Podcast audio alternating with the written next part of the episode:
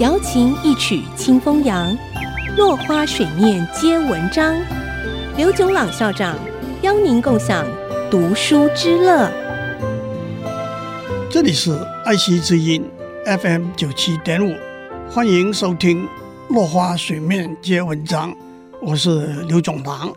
今天我们讲风险投资。风险投资是个大家都感兴趣的话题。这个名词源于一九五零六零年代，广义的说，就是一种高风险高回报的商业投资。狭义的说，由于高科技的发展，成立一家高科技公司的资本门槛可能比较低，一家成功的高科技公司回报率可能非常高。因此，风险投资往往是指投资那些刚成立、生产高科技产品的公司。历史上一个有名的风险投资故事，就是哥伦布发现新大陆的故事。他出生于意大利，从小热爱航海冒险。一四八五年，他向当时的葡萄牙国王约翰二世提出一份航海计划书。请求国王提供三艘坚固的船，给他一年时间西渡太平洋到亚洲去，并要求国王赐予海洋大帅的头衔，以及让他担任任何他发现的地方的总督，并加上当地税收的十分之一。约翰二世拒绝了他。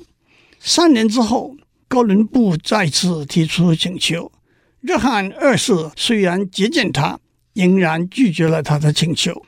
哥伦布开始在意大利东奔西跑，却始终找不到一个肯赞助的金主。他也派胞弟前往英国，当时英国国王亨利七世同样拒绝了他的计划。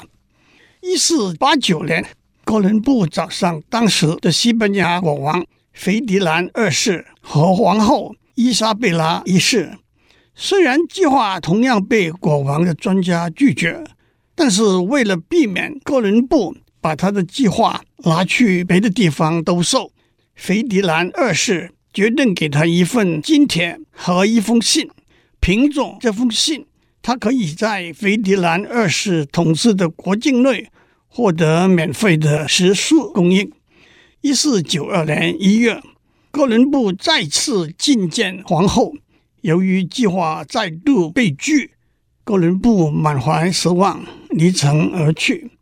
斐迪南二世得知后，说服了皇后，派御林军追回哥伦布，答应说，如果他的计划成功，他将被任命为海洋大帅和任何他替西班牙取得土地的总督。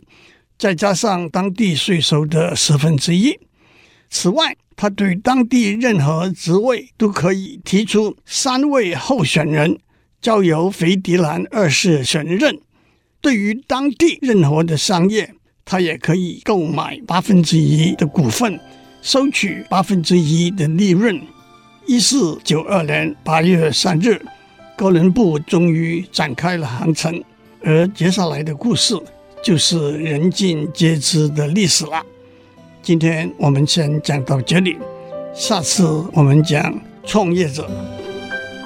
落花水面皆文章，联发科技真诚献上好礼，给每一颗跃动的智慧心灵。